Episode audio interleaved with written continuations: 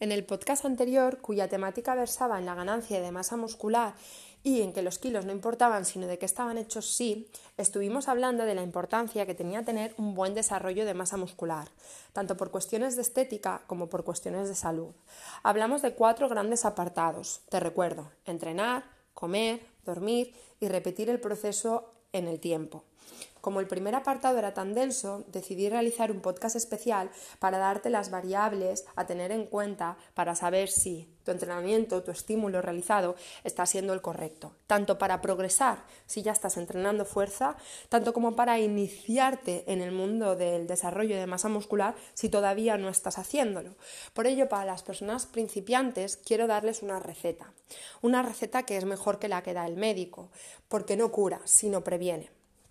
La primera cuestión interesante sería dedicar cierto tiempo a este entrenamiento de fuerza. Se habla de que lo ideal sería entre dos tres días a la semana. En el caso de que fueran dos días, entrenamiento de fuerza martes, jueves, y en el caso de que fueran tres días, lunes, miércoles y viernes podrían ser una buena opción, dejando un día de descanso entre medias. Lo ideal sería que empezáramos por las máquinas, para, con tal de ir aumentando poquito a poco nuestra conciencia corporal, ser capaz de guiar el movimiento y hacer que nuestro músculo despierte poco a poco. Lo ideal también sería realizar rutinas full body, es decir, trabajar esos dos tres días el cuerpo entero, tanto la parte inferior del cuerpo como la parte superior. Y las variables a tener en cuenta para hacerlo serían realizar tres series por ejercicio entre 15 y 20 repeticiones a un 60% de la fuerza máxima que tú puedas mover y dejar 30 segundos de descanso. Te explico mejor para que puedas entender. Imagina que quiero trabajar el tren inferior de mi, de mi, cuerpo y me pongo a realizar la prensa, ese ejercicio en el cual me siento y tendría que empujar y abrir la máquina y cerrarla. ¿Qué tendría que hacer? Una primera serie consistiría en realizar 15-20 repeticiones abriendo y cerrando la máquina. Descansaría 30 segundos y realizaría una segunda serie descansaría 30 segundos y realizaría una tercera serie. Y de esta forma ya tendrías completado el ejercicio. Tres series entre 15 20 repeticiones y 30 segundos de descanso entre series. Se aconseja que se realicen por sesión de entrenamiento entre 8 10 ejercicios diferentes para ser capaz de trabajar todos los músculos.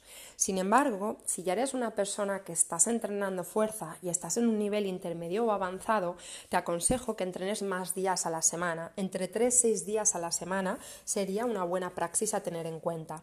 Asimismo, al igual que para las personas que están iniciándose en el proceso de ganancia de masa muscular, se aconseja trabajar con máquinas guiadas para una persona que ya tiene un nivel intermedio o avanzado, lo ideal sería desmaquinizarte y empezar a trabajar con mancuernas, barra o peso libre.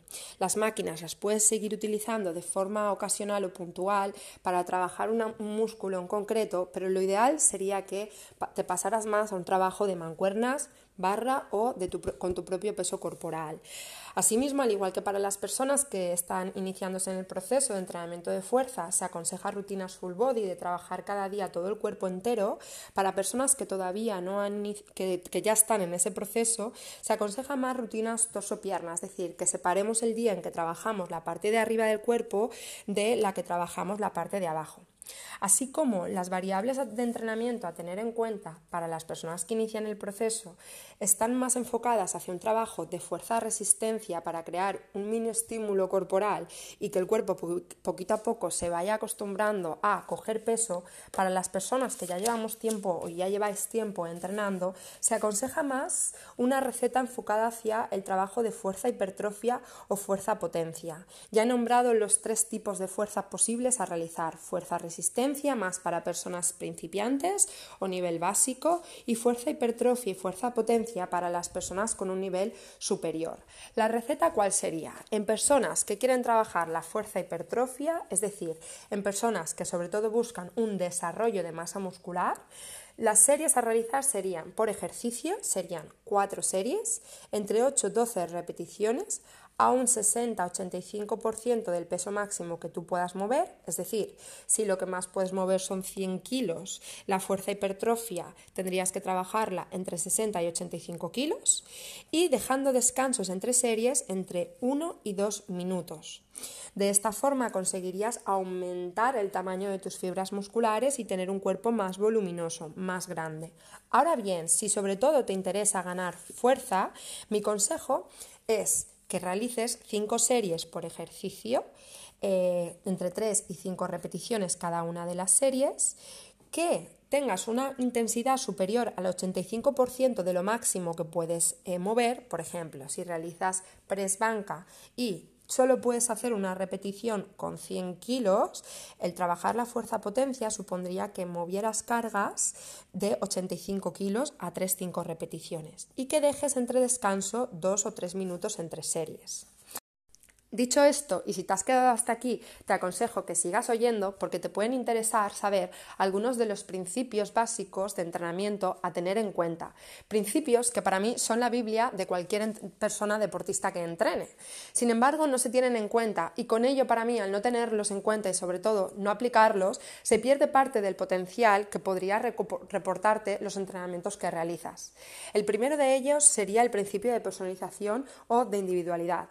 Cada cuerpo es un mundo y cada persona también, por lo que no necesitan dos personas el mismo entrenamiento ni el mismo estímulo.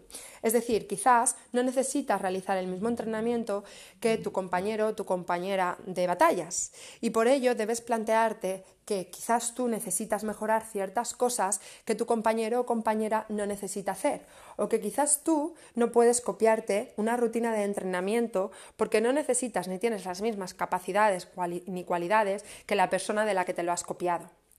La segunda cuestión sería tener en cuenta el principio de adaptación. Si yo siempre hago sentadillas con 5 kilos durante un mes, mi cuerpo se va a adaptar y acostumbrar a este estímulo de sentadillas con 5 kilos, por lo que me va a servir para mantenerme, pero no para progresar. A coalición de esto, te presento el tercer principio de entrenamiento, que sería el de la, el de la sobrecarga progresiva. Si siempre haces las mismas cosas, siempre vas a tener los mismos resultados. La sobrecarga progresiva sería modificar o variar la intensidad, la frecuencia o el volumen de tu entrenamiento para que tu cuerpo fuera capaz de tener nuevos estímulos y retos en los que enfrentarse y con esto que el músculo fuera capaz de responder. Es decir, si quieres progresar, no te va a quedar otro remedio que aumentar la cantidad de kilos que mueves, modificar la frecuencia con las que los mueves o aumentar el número de o el número de repeticiones o modificar este, esta variable para que tu cuerpo tenga diferentes estímulos y de esta forma pueda ir progresando poquito a poco y no acostumbrándose al estímulo que le estás dando. El cuarto principio sería el de continuidad, el de la persistencia en el tiempo. Sería de locos entrenar una maratón saliendo solo un día a la semana a correr. Lo mismo sería de locos pensar que nos va a crecer el, que vamos a tener más fuerza en el glúteo o nos va a crecer el pectoral si solamente lo entrenamos un día. Por lo que es importante tener en cuenta que para ver resultados se necesita continuidad y se necesita persistir en estos entrenamientos a largo plazo. El quinto principio sería el de, la variedad, el de la variedad. En la variedad está el gusto, se dice, y no solo en el amor, sino también en los ejercicios a realizar. Contra más varíes, mucho mejor va a ser para ti.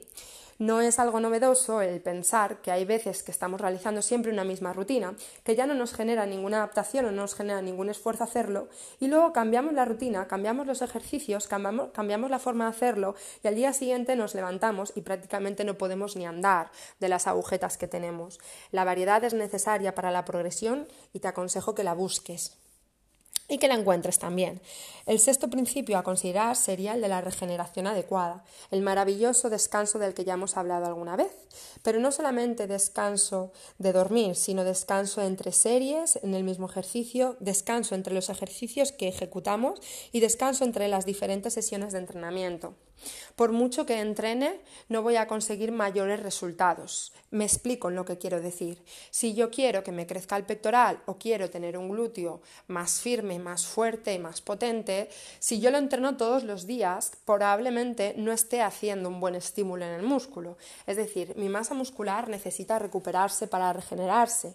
Entonces, el descansar entre días de entrenamiento siempre va a ser una de las mejores opciones a tener en cuenta. Recordar que el músculo crece cuando descansamos y no cuando entrenamos.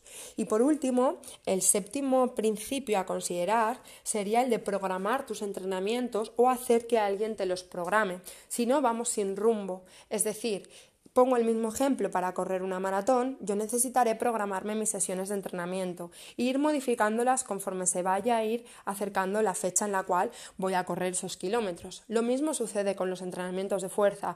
Tengo que planificar y programar y periodizar qué estoy haciendo ahora, pero qué voy a hacer el mes que viene para que ser capaz de que mi cuerpo vaya evolucionando. Espero que te guste y sobre todo y de corazón espero que lo apliques, porque sin lugar a duda va a ser lo mejor o una de las mejores cosas que vas a poder hacer por ti, por tu cuerpo y por tu salud. Recuerda que si te gusta, compártelo para que todos nos podamos beneficiar de tener una mejor salud.